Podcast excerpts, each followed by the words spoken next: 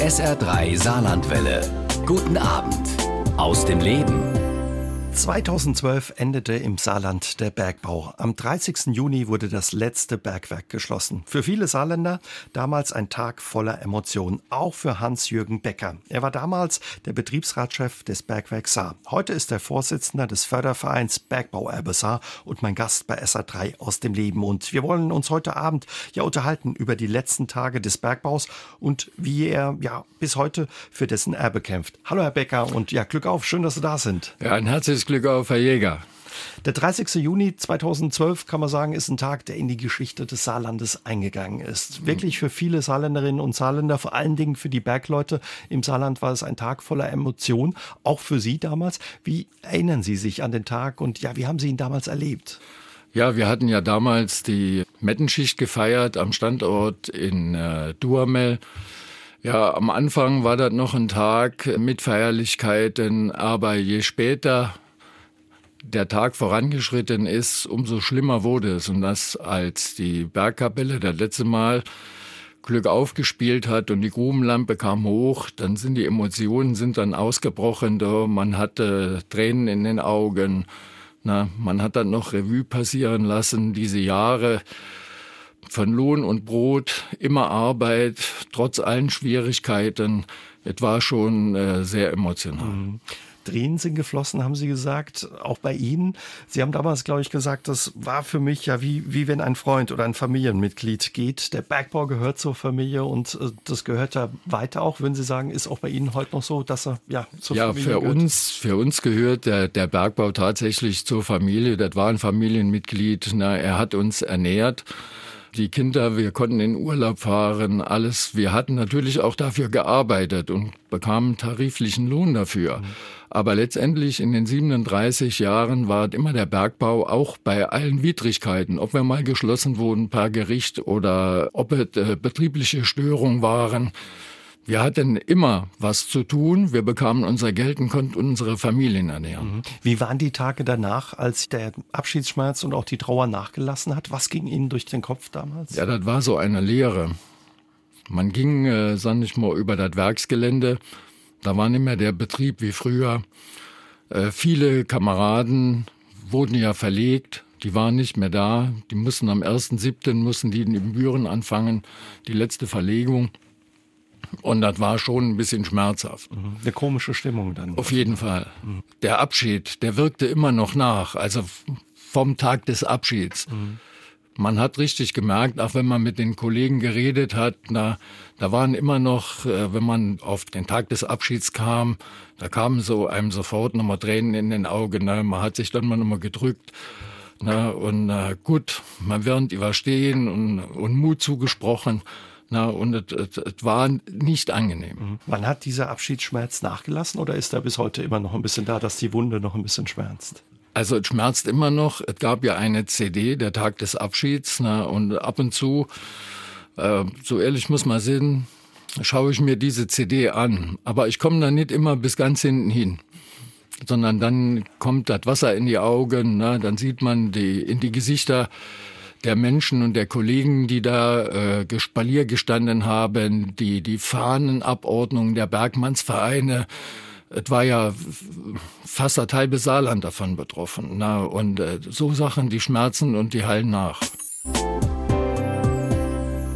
Becker, das Ende des Bergbaus wurde eigentlich eingeläutet 2008 nach dem bergbaubedingten Beben, wo es auch erhebliche Schäden vielerorts im Saarland gab. Mit dem Bergbau sollte dann statt 2018 schon 2012 eben Schluss sein. Sie waren in der Zeit danach, nach diesem Beben, Ansprechpartner für viele Ihrer Kollegen und Kolleginnen, die mit ihren Sorgen und Nöten zu Ihnen kamen.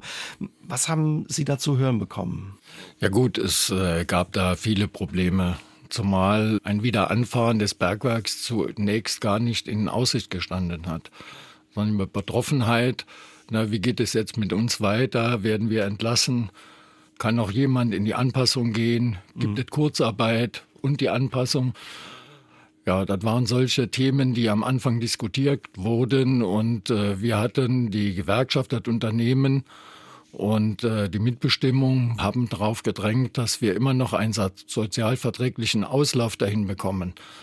Und das, das hat einige Monate gedauert, bis letztendlich ein, ich sage dazu, so ein Masterplan da gestanden hat, den wir auch alle akzeptiert haben, obwohl der auch nicht so einfach war umzusetzen.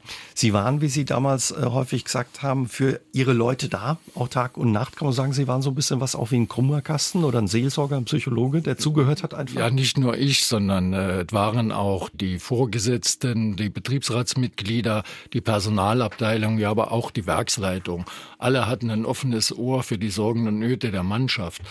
Denn äh, eines äh, war immer im Vordergrund, sag ich mal, wir müssen dieses Bergwerk wieder entlaufen bringen, um den Menschen auch wieder eine Perspektive bieten zu können.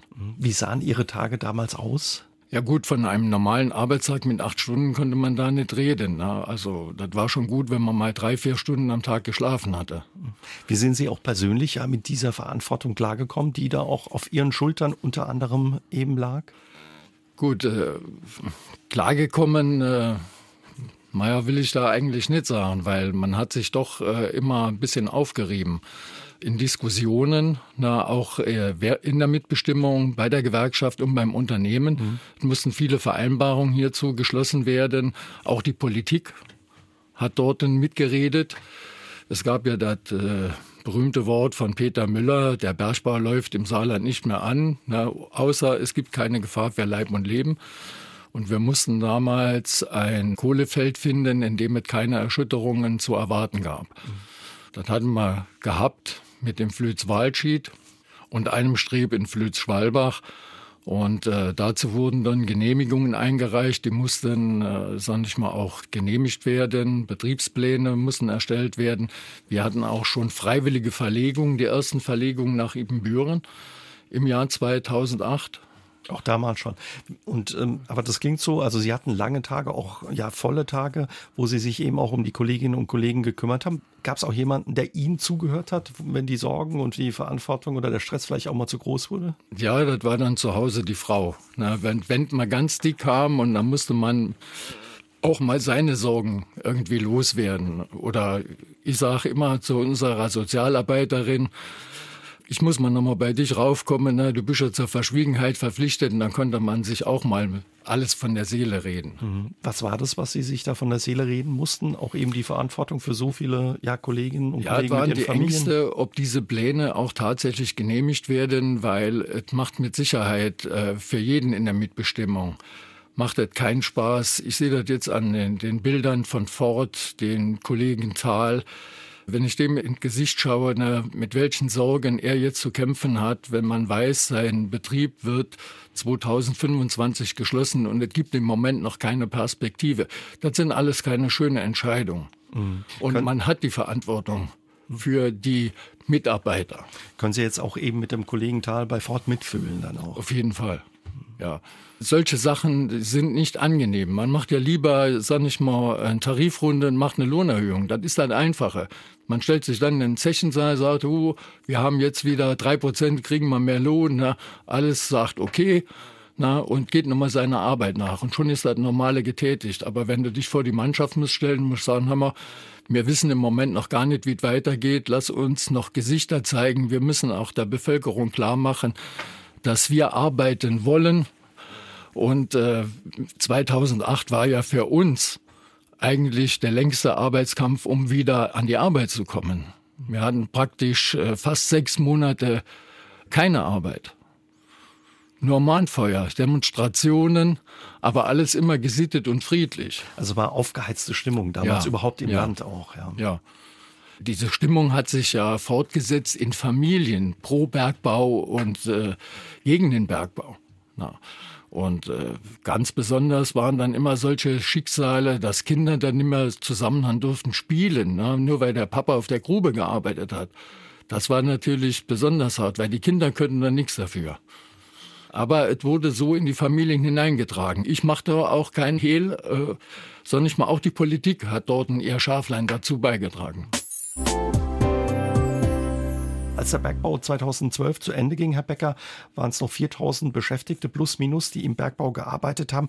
Was war für Sie damals als Betriebsratschef so die größte Herausforderung? Gut, die größte Herausforderung war die Vermittlung der sogenannten äh, SET-Mitarbeiter. Das heißt? Das waren Jahrgangsbetroffene, die äh, nach den gesetzlichen Regelungen des Anpassungsgeldes nicht mehr bei der RAG ausscheiden konnten. Mhm. Also das Anpassungsgeld war damals eine Möglichkeit, um zum ja. Beispiel ja, Bergleute, die über 50 waren, in den Vorruhestand zu genau. schicken, eine Art Vorruhestand. Ne? Ja. So, und da gab es einen Stichtag, wer unter Tage beschäftigt war, das Baujahr 65 und über Tage das Baujahr 72. Sie kannten damals auch ja die Geburtsjahre vieler Mitarbeiter wahrscheinlich. Fast das Hauptthema, alle, ne? Fast alle. Das war immer das Thema. Warum muss ich jetzt gehen? Na, wir haben ja noch Arbeit. Na, und äh, warum muss ich vermittelt werden? Und äh, die Schwierigkeit lag darin, den Mitarbeiter das zu erklären, dass man ja immer das Beispiel wenn eine Brauerei so macht. Und ist sonst keine andere Brauerei da vom Mitarbeiter aufzuholen und die Möglichkeiten zu machen, dann hast du keine Möglichkeit, dann gibt er die Papieren. Mhm. Für Sie auch wahrscheinlich unangenehme und schwierige Gespräche. Das waren unangenehme Gespräche, aber die gleiche äh, unangenehmen Gespräche hast du gehabt mit Mitarbeitern, die verlegt werden, weil da waren ja die Familien betroffen, die Kinder. So, und äh, der Papa, der war halt eben von Montag bis Freitag, war der in Ibbenbüren, 550 Kilometer weiter, musste sonntags abends, musste der mit dem Auto nach Ibbenbüren fahren und freitags spät abends oder am Samstagmorgen, wenn er Nachtschicht hatte, kam er erst nach Hause. Mhm. Über 1000 Bergleute waren das für diese? Das waren 1000, rund 1100 Bergleute, die an die Ruhr und äh, nach Ibbenbüren verlegt wurden. Mhm. Wo sind die anderen Bergleute untergekommen? Wir hatten äh, viele Bergleute, also Jahrgangsbetroffene wurden vermittelt in saarländischen Betriebe. Da sind äh, einige auch zu Ford, jetzt sind einige in den Supplier Park, jetzt sind äh, zu Bosch, zu ZF, ne, zur Saarschmiede. War oh. damals, spielte auch ein bisschen in die Karten, dass es eine gute Situation auf dem Arbeitsmarkt war. Viele Leute damals schon gesucht werden, gute Leute, ja. Das war unser Glück, dass äh, gerade diese Leute auch gut ausgebildet waren na, und bei uns hier im Unternehmen eine gute Ausbildung genossen hatten. Sie haben damals viele Gespräche geführt, ja klar, mit der Werksleitung beziehungsweise auch der Politik. Nehmen Sie uns mal mit, lassen Sie uns mal ein bisschen Maus spielen. Wie liefen diese Gespräche ab? Ja, zunächst hatten wir uns immer mit unserer Organisation der IGBCE abgesprochen. Äh, da gab es dann auch so Zwischengespräche zwischen IGBCE und dem Unternehmen RAG, zwischen der Mitbestimmung und der RAG. Letztendlich aber äh, alle mit dem gemeinsamen Ziel, den Saarbergbau wieder anlaufen zu lassen und für eine soziale Lösung zu kämpfen. Denn äh, hätten wir das nicht erreicht und wir müssten äh, betriebsbedingt durch die Schließung Kündigungen aussprechen, wäre das gesamte Sozialgefüge des Steinkohlebergbaus in Deutschland in Frage gestellt worden. Also waren wir praktisch gezwungen, eine Lösung zu präsentieren, auch die die Politik akzeptieren konnte. Ging es auch heiß zur Sache? Wurde es auch mal lauter? Oder? Ja, da ging es auch mal lauter, manchmal im Interessenausgleich. Ne? Da fliegen, also einmal flogen auch ein bisschen die Fetzen, da hat man mal gesagt, so jetzt ist Schluss, ne? jetzt gehe ich hier raus. Ja, dann hat man sich beruhigt und dann ist man nochmal reingegangen. Du musst ja irgendeine Lösung musst du ja finden. Also man hat sich nicht immer auf den kleinstmöglichen Nenner, sondern auf den größtmöglichen Nenner geeinigt. Mhm. Also war eine Bereitschaft da, eine gute ja. Lösung zu finden. Ja. Gab auch gute Betriebsvereinbarungen. Manchmal hatten die Leute uns dann nicht geglaubt, aber wenn sie dann nachher in Büren ausgeschieden sind und du hast die getroffen in Endstorf und hast dann gefragt, und? Dann sah die, Jürgen, war alles so, wie dir gesagt haben. Na, ist alles in Ordnung. Mhm. Ja. Vielen Bergleuten ist es schwer gefallen, klar, wie Sie sagen, eben auch nach Ebenbüren zu gehen, die Familie zurückzulassen. Aber mit der Zeit haben Sie sich dann eingelebt, eben auch am neuen Arbeitsplatz? Also so hundertprozentig kann ich das nicht beantworten, da ich äh, nur immer als Besucher in Ebenbüren war und kenne nur von den Gesprächen. Sondern ich mal, äh, auch die Saarländer waren oben in der Mitbestimmung vertreten in Ebenbüren. Es sind heute noch Saarländer da. Na, mit denen heute mal Kontakt. Wir haben eine Motorradtour gemacht nach Ebenbüren und haben uns das angeguckt. Na, und hatten mit denen gesprochen. Und der Saarländer wird einer der letzten sein, der Ebenbüren verlässt. Aber der kommt nicht mehr zurück in die Heimat, sondern der hat da oben sein Häuschen und die Familie fühlt sich wohl, die Kinder gingen dort in die Schule. Der war jetzt über zehn Jahre in Büren, der kommt auch nicht mehr zurück ins Saarland. Also hat er ein neues Glück gefunden. Jawohl.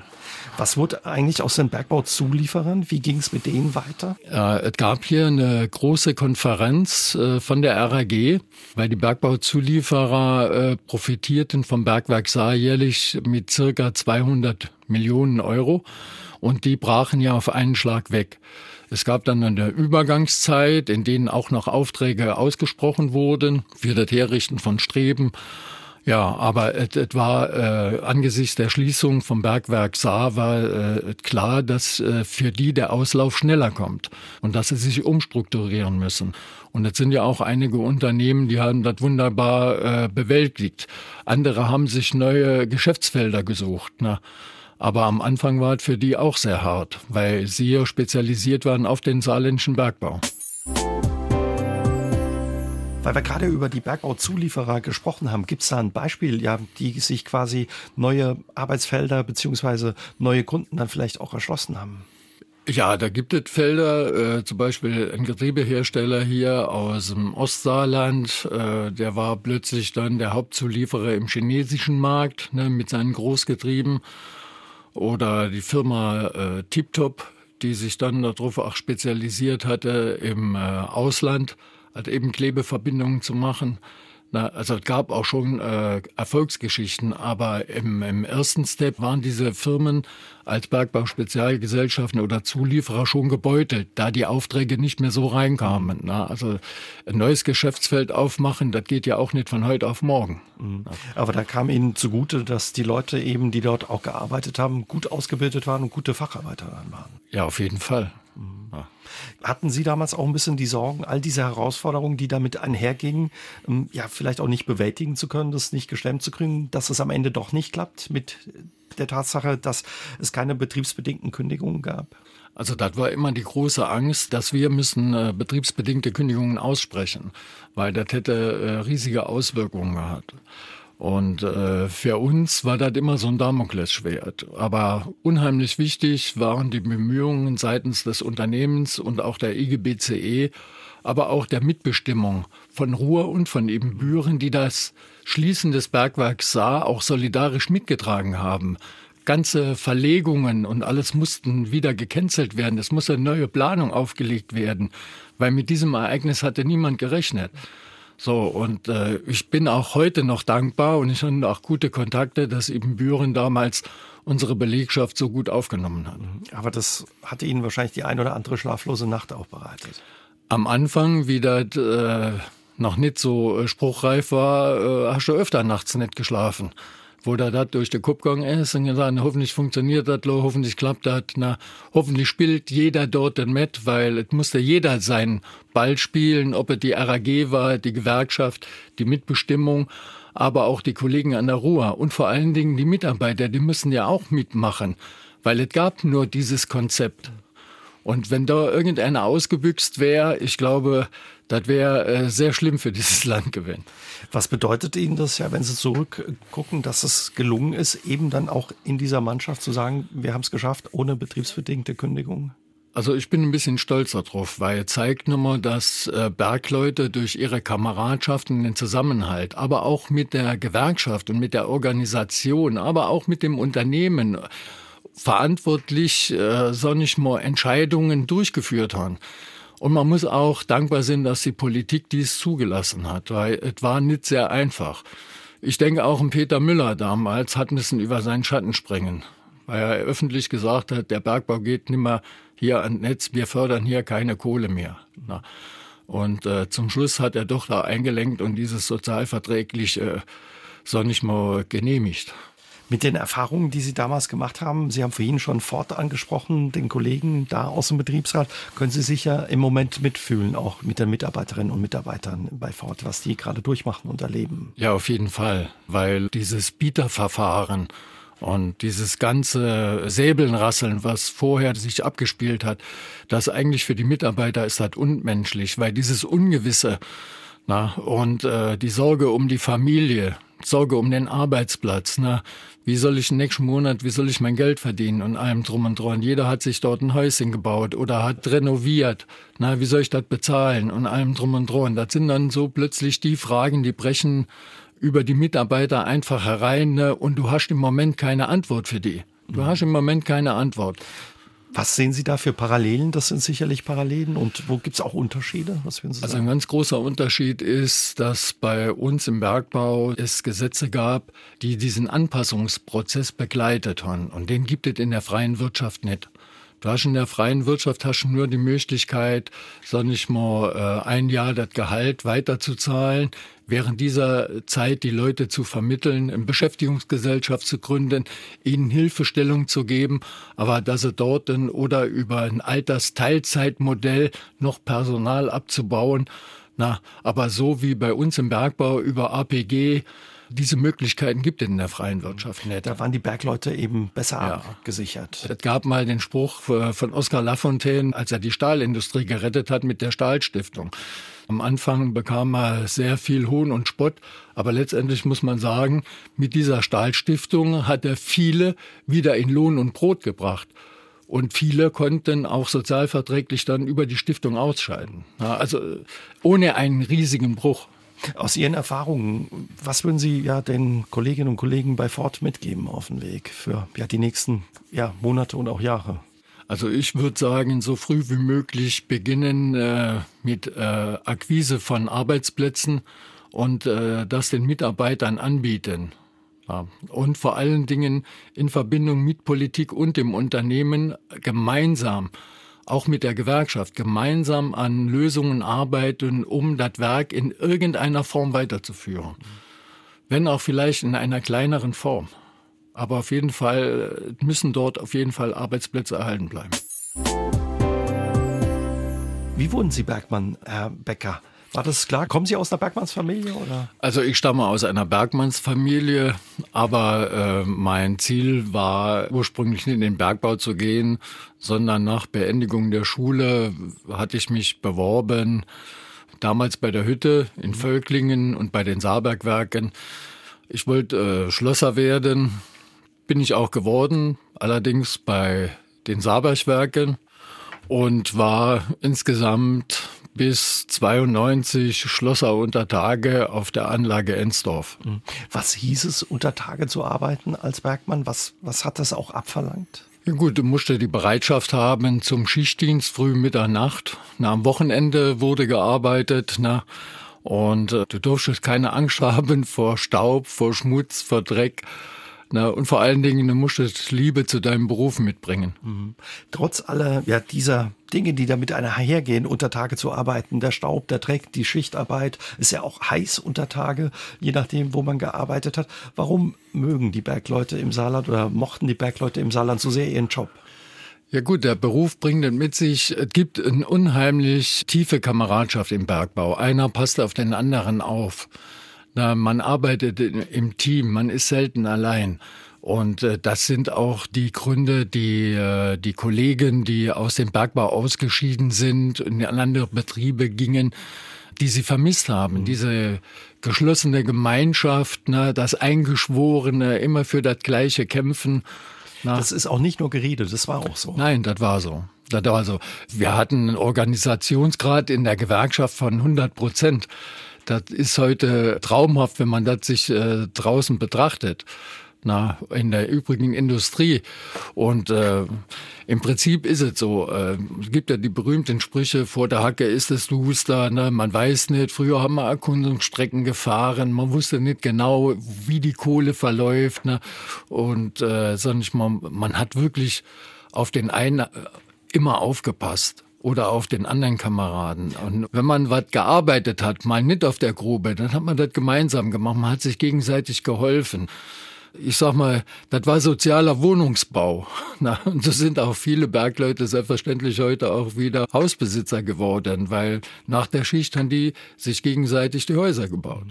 Würden Sie sagen, das war es auch, wo es unter Tage eben drauf angekommen ist, eben diese, genau diese Kompetenzen, die Sie da angesprochen haben, dass man ja, sich verlassen konnte auf den anderen, auch mal aufgepasst hat? Ja, das, das war, äh, die, die Arbeit war ja früher gefährlicher als äh, jetzt in der jüngsten Vergangenheit.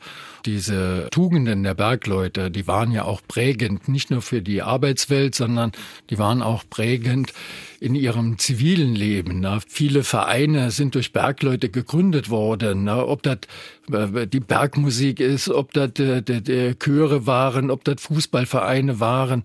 Na, das Vereinsleben hat sich überall dort etabliert, wo Bergleute waren und Hüttenleute. Die hatten gemeinsam immer diese Ideen. Mhm.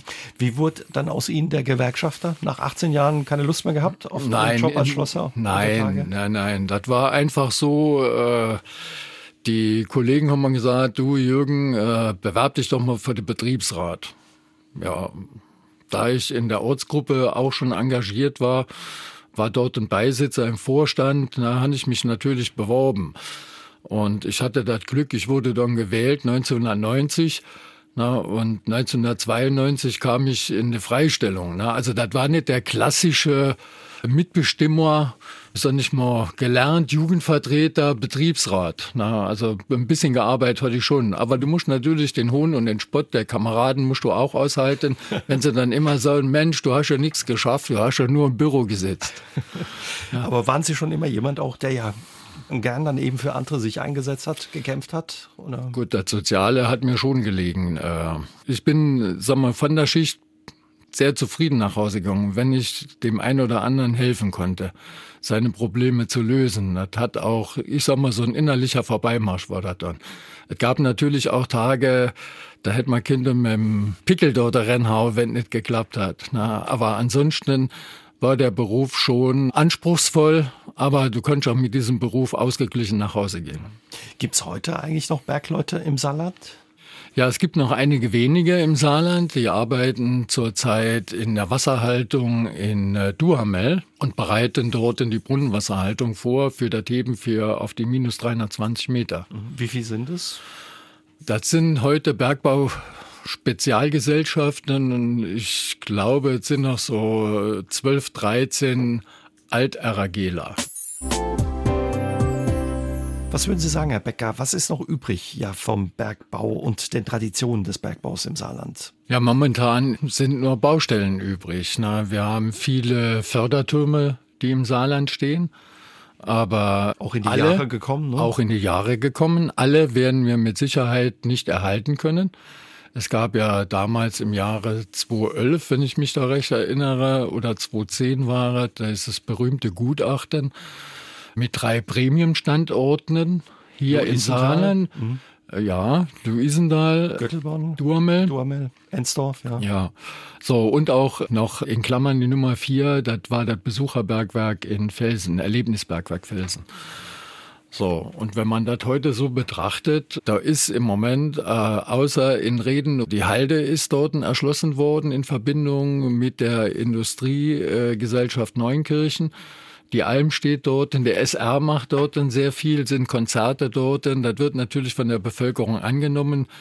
Bei uns läuft ein kleineres Programm in Duhamel, aber wir sind noch in der Entwicklung. Unsere Halde ist noch nicht in öffentlicher Hand. Also ich höre raus, Sie hätten sich gewünscht, dass da mehr passiert wäre, die letzten zehn Jahre und dass es auch schneller gegangen wäre. Ja, ein bisschen schneller hätte es gehen können. Na, aber äh, durch die drei Tage in Duhamel am vergangenen Wochenende hat man ja wieder gehört, dass diese Planungen und äh, Begutachtungen ihre Zeit brauchen. Ne? Auch Göttelborn, die Halde Reden, ist nicht von heute auf morgen aus der Bergaufsicht entlassen worden. Nur äh, wir äh, Menschen sind da vielleicht ein bisschen nervös, wenn wir sehen, es wird zwar was abgerissen, aber es entsteht nichts Neues. Mhm. Sie hatten am Wochenende eben auf dem ehemaligen Bergwerksgelände in Ensdorf ja ein Fest eben auch anlässlich des zehnjährigen Ende des Bergbaus mit vielen Veranstaltungen. Was würden Sie sich denn wünschen, was auf den ja, Bergbauflächen, die es noch gibt im Saarland, passieren sollte? Also es gibt da schon viele Ideen. Äh, es gab äh, gerade in Duhamel gab es äh, drei Bürgercafés, wo auch die Bürger der Gemeinde, aber auch in der Nachbarschaft sich beteiligen konnten an der Entwicklung.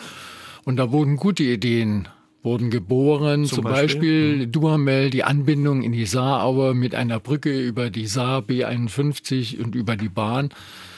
Auf der Halde die Treppe der tausend Stufen und äh, ein Wohngebiet na, äh, teilweise ein Mischgebiet mit Dienstleistungen und äh, körpernahen Dienstleistungen.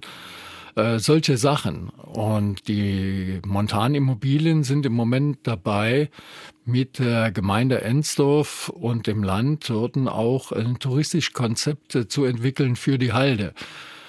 Ja, und äh, wie das aussehen soll, da sind wir als Bergbau Arbesar auch gespannt. Wir werden dort auch in Arbeitsgruppen hineingehen ne, und werden versuchen, auch unsere Interessen dort wahrzunehmen. Sie haben ja vorhin auch angesprochen, dass Sie Kontakte nach Ebenbüren haben, aber eben auch die Ruhe. Wie sieht's da aus? Ist man da, ja, vielleicht ein Stück weiter? Kann man sich da vielleicht auch im Saarland was abgucken, von Ideen profitieren? Also ich habe mich gewundert, ich war dieses Jahr, hatten mir äh, Kollegen in Ibbenbüren besucht mit dem Motorrad als Saisoneröffnungsfahrt und äh, ich war da sehr überrascht, als ich gehört habe, dass nächstes Jahr dort schon eine Ansiedlung einer Batterieforschung für Elektrobatterien entstehen wird mit 400 Arbeitsplätzen. Und äh, wenn man äh, sagt, Ibbenbüren ist ja erst 2018 geschlossen worden, jetzt haben wir 22. Und bei uns sind wir 2012 geschlossen worden und jetzt haben wir auch 22. Ja, da frage ich mich, was haben wir bei uns hier gemacht? Woran Na? hängt's? Ist es dann doch die Politik, die da vielleicht anders hinten dran ist? Ja, vielleicht ist es die Politik, äh, vielleicht ist es, äh, sag ich mal, auch das Unternehmen. Ich äh, denke, mehr als Flächen zur Verfügung stellen und wenn da keine Nachfrage ist oder ist kein Investor da, ne, dann macht auch die Politik dort nichts. Ne? Nämlich einfach nur den Arbeitsplatz äh, aus der Fläche herausstapfen. Das kann weder das Unternehmen noch die Politik, sondern man braucht tatsächlich auch einen Investor oder äh, eben ein Start-up, das sagt, komm, ich investiere hier was und hier entstehen Arbeitsplätze. Aber man kann ja die Rahmenbedingungen schaffen oder vielleicht auch stärker auf die Suche gehen. Jawohl, Rahmenbedingungen schaffen, das ist auch die Hauptaufgabe der beiden Protagonisten, der RAG und der Politik. Und wenn die beide vernünftig zusammenspielen, dann bin ich guter Hoffnung, dass auf den Bergbauflächen etwas geschieht.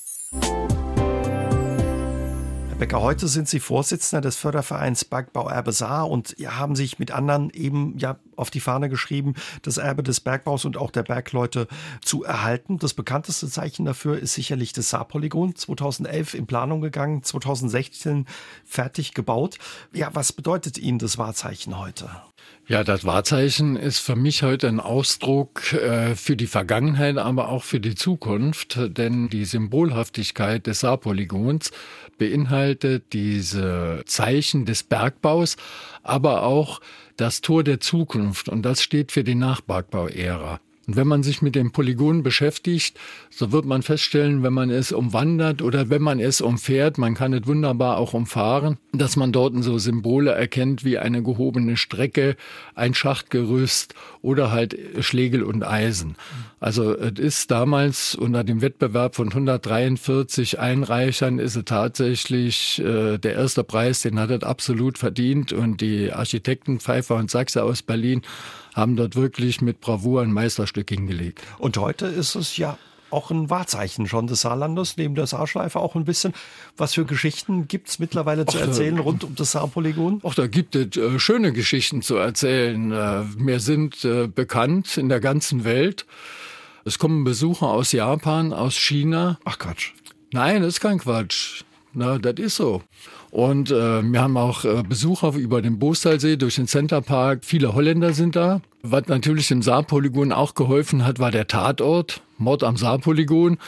Weil äh, ich habe morgens, hatte ich mal oben äh, aufgesperrt und da habe ich Leute aus Hamburg getroffen. Und dann sage ich, oi, wie kommt ihr denn hierher? Na, ah ja, wir sind auf der Durchreise. Und dann haben wir das im Fernsehen gesehen mit dem Saarpolygon beim Tatort. Da mussten wir herfahren. Und jetzt fahren wir, wenn wir am Polygon waren, fahren wir weiter nach Spanien, machen dort Urlaub. Sag ich, das ist schön. Also es gibt da schon so einige Anekdoten. Mhm. Selbst in Bayern in die Abituraufgaben hat's das Saarpolygon geschafft. Ja, ich habe mich da auch gewundert, als ich das in der Saarbrücker Zeitung gelesen habe. Na, dann sieht man ja, dass der Kultusminister in Bayern auch ab und zu mal in das kleine Saarland blickt. haben Sie mal versucht, die Aufgabe zu lösen, oder? Nein, ich habe sie nicht gelöst, aber unser Bauleiter Volker Hagelstein, äh, nachdem ich denke, er hat so zehn Minuten, eine Viertelstunde, hat er die Lösung hat er parat gehabt und die war auch richtig. Also Hut ab. Wie entstand eigentlich damals die Idee zu sagen, wir wollen eben so eine ja, Landmarke, so ein Wahrzeichen schaffen? Ja, man muss sehen, an der Ruhr gab es äh, auf jeder Bergehalde gab es irgendein Kunstwerk oder eine Landmarke. Das berühmte ist der Tetraeder in Bottrop. So, und da gibt es auch noch die berühmte äh, Himmelsleiter und da gibt es noch einen Filgerweg auf verschiedenen Halden. Und äh, wir hatten einen Workshop in St. Wendel mit allen Mitbestimmungsträgern, die Vorsitzenden und Stellvertreter und der Vorstand. Ja, und dann kam von der Seiten der Mitbestimmung, von uns kam dann die Forderung, dass auf einer Halde im Saarbergbau auch eine Landmarke errichtet wird durch das Unternehmen. Ja, und äh, der Vorstand ist dieser Bitte gefolgt und hat dann in Verbindung mit der Architektenkammer des Saarlandes einen Preis ausgelobt. Und äh, die Architekten Pfeiffer und Sachse haben diesen Preis gewonnen mit dem Saarpolygon. Mhm. Soll da in den nächsten Jahren noch mehr entstehen oder ist es einfach jetzt so ein, ja, Erholungsziel in der Natur, wo man wandern, hochwandern kann, nein, die Aussicht im, genießen kann? Nein, im Moment ist es sozusagen nur eine Landmarke, da die Halde noch immer unter Bergrecht steht. Die Halde soll saniert werden. Es werden dort neue Wege angelegt, wo man leichter zum Saarpolygon wandern kann. Im Moment sind die Zuwegungen sind nicht barrierefrei. Das Einzige, was barrierefrei ist, ist oben das Plateau. Damals gab es auch die Forderung, einen Fahrstuhl in die Landmarke einzubauen, aber mit einer Million Mehrkosten und jährlichen Unterhaltungskosten von 50.000 waren wir als Verein natürlich überfordert. Das hätten wir gar nicht stemmen können. Aber sollte das jetzt äh, gelingen in den nächsten Jahren, dass die Halde saniert wird und aus der Bergaufsicht entlassen wird, wird das mit Sicherheit nochmal ein neuer Magnet mit äh, ich sage mal, fließend Wasser mit Kanal. Heute arbeiten wir mit Provisorien, aber wir sind auch glücklich, dass wir überhaupt dies hinbekommen haben. Was würden Sie sich wünschen ja für die Haltung des Saarpolygon? Was könnte da entstehen? Man hat hier im Duamel-Wochenende gesprochen vom sanften Tourismus. Sag ich mal, es ist hier ein Konzept erarbeitet worden für Ruhe, Besinnung, für Nachdenklichkeit na, und auch ein bisschen die Natur genießen, aber auch äh, die Gedanken in die Weite zu setzen. Und das gelingt ihnen auf der Halde äh, mit dem Saarpolygon wunderbar. Und das lieben auch die Leute. Herr Becker, Sie mit Ihrem Förderverein, aber auch ja noch Bergbau- und Hüttenarbeitervereine wollen die Erinnerung an den Bergbau im Saarland wachhalten. Kann das gelingen, wenn es keine aktiven Bergleute mehr gibt und auch keinen Bergbau mehr im Saarland? Ja, das ist bei uns, ist das genauso wie in jedem Verein. Die Aktiven sind dann nicht mehr da, sondern ich mal, und wir kämpfen alle mit Mitgliedern, die sich engagieren, die auch bereit sind, ein, ein Wochenende zu opfern oder Arbeitseinsätze zu fahren. Und dann ist man froh, wenn man Kameraden hat und Leute, die einem dabei helfen. Aber der Hauptgrund ist, uns fehlen die Mitglieder generell. Also glauben Sie, wird die Erinnerung an den Bergbau irgendwann ja verblassen, auch wenn die letzten Bergleute nicht mehr da sind, die eben das noch erlebt haben, unter Tage zu arbeiten, diese Kameradschaft, wie Sie sagen? Ja, auch da ist Politik gefordert, auch äh, um das wiederherzustellen, um das zu flankieren. Ich will nicht sagen, dass Politik äh, alles mit Geld machen kann, aber Politik kann dort unterstützen, ein bisschen Werbung machen. Mut zu sprechen. Es reicht nicht, wenn man Festreden hält ne, und auf die vergangenen Erfolge hinweist und was hat der Bergbau und die Hütten, was haben die hier für dieses Land getan. Und wenn ich dann nachher sehe, für Industriekultur, okay, es gibt ein Budget für das Weltkulturerbe, aber das will ich da jetzt ausdrücklich ausklammern. Aber für die andere Industrie ist fast kein Geld im Saarland da. Na, dann tut Von, mir das schon ein bisschen leid. Kann man sagen, was da ist im Saarland an Geld? Naja, ich habe mal was gehört, dass so ein Budget von 30.000 Euro da wäre. Na, das, das ist ein bisschen glauben. wenig mhm. ne, für Industriekultur. Was würden Sie sich dann eben von der Politik wünschen, neben dem Mut machen und dem Werben in dem Bereich? Wie könnte das konkret aussehen? Klar, Geld müsste da also man muss, auch mehr in die Hand genommen werden. Man muss nicht jeden Schachtbock erhalten. Na, man sollte tatsächlich in Verbindung mit der RAG Stiftung sollte man diese Konzepte, die mal äh, erarbeitet wurden, diese drei Premium-Standorte und das Besucherbergfelsen, man sollte dies ausbauen, auch für den Tourismus hier im Saarland. Weil ich denke, auch der Tourismus hier im Saarland hat durch diese Premium-Standorte auch wieder eine Aufwertung erfahren und zieht auch hier wieder Leute an. Und das wäre für unser Land, wäre das mit Sicherheit was Gutes. Mhm die Geschichte des Saarbergbaus ist auch noch nicht unbedingt auserzählt. Oder gibt es da noch viele Geschichten, die man auch erzählen könnte? Naja, es gibt ja schon so einiges. Na, das, was man in seinem Berufsleben oder in Seiten der Mitbestimmung schon mal erlebt hat. Na. Was würden Sie sagen, wie hat Sie ja auch die Zeit geprägt? Selbst unter Tage, aber eben auch ja die Zeit, wo es dann eben zu Ende ging mit dem Bergbau im Saarland von 2008 bis 2012. Für mich persönlich war die Kameradschaft und der Zusammenhalt war das prägende und das ist auch noch bis heute so. Meine Frau sagt immer, wenn einer von der Groove ruft, dann bist du immer da. Na, mach mal der Hemd dein Erwet. Na, aber das ist tatsächlich so, wenn die Groove ruft und da geht man hin. Na, da packt man Ohren und hilft, wo es nur geht. Und gerade auch die Jahre, wo es dann eben zu Ende ging mit dem Bergbau? Das Auslaufen des Steinkohlebergbaus, das waren schon harte Zeiten. Äh, das war kein Zuckerschlecken. Die Verlegungen, und äh, diese persönlichen Schicksale der Mitarbeiter, na, aber auch äh, das Werben, um aus dem Unternehmen auszutreten, das sind ja alles keine Spaßveranstaltungen, sondern da ging es immer um Schicksale, um entweder ging es um Einzelschicksale oder es ging um Schicksale von Familien. Und äh, das zu begleiten, das hat einem schon ganz schön Kraft abverlangt. Mhm. Und glaube ich auch sowas wie Demut, haben Sie gesagt, haben Sie in der Zeit ja, gelernt. Ja, man muss auch dann mal äh, mit kleinen Brötchen muss man doch mal zufrieden sein. Man muss auch mal den Kopf neigen und auch mal äh, dem anderen die Hand geben und auch mal Danke sagen für das, was er einem dann hilft. Herr Becker, vielen Dank, dass Sie heute Abend ja mein Gast waren und dass Sie mit uns nochmal zurückgeblickt haben auf ja zehn Jahre Bergbauende im Saarland. Vielen Dank für Ihren Besuch. Danke. Aus dem Leben. Der SR3 Talk am Dienstagabend ab 20.04 Uhr. Gibt's auch zum Nachhören auf sr3.de, auf YouTube und in der ARD Audiothek.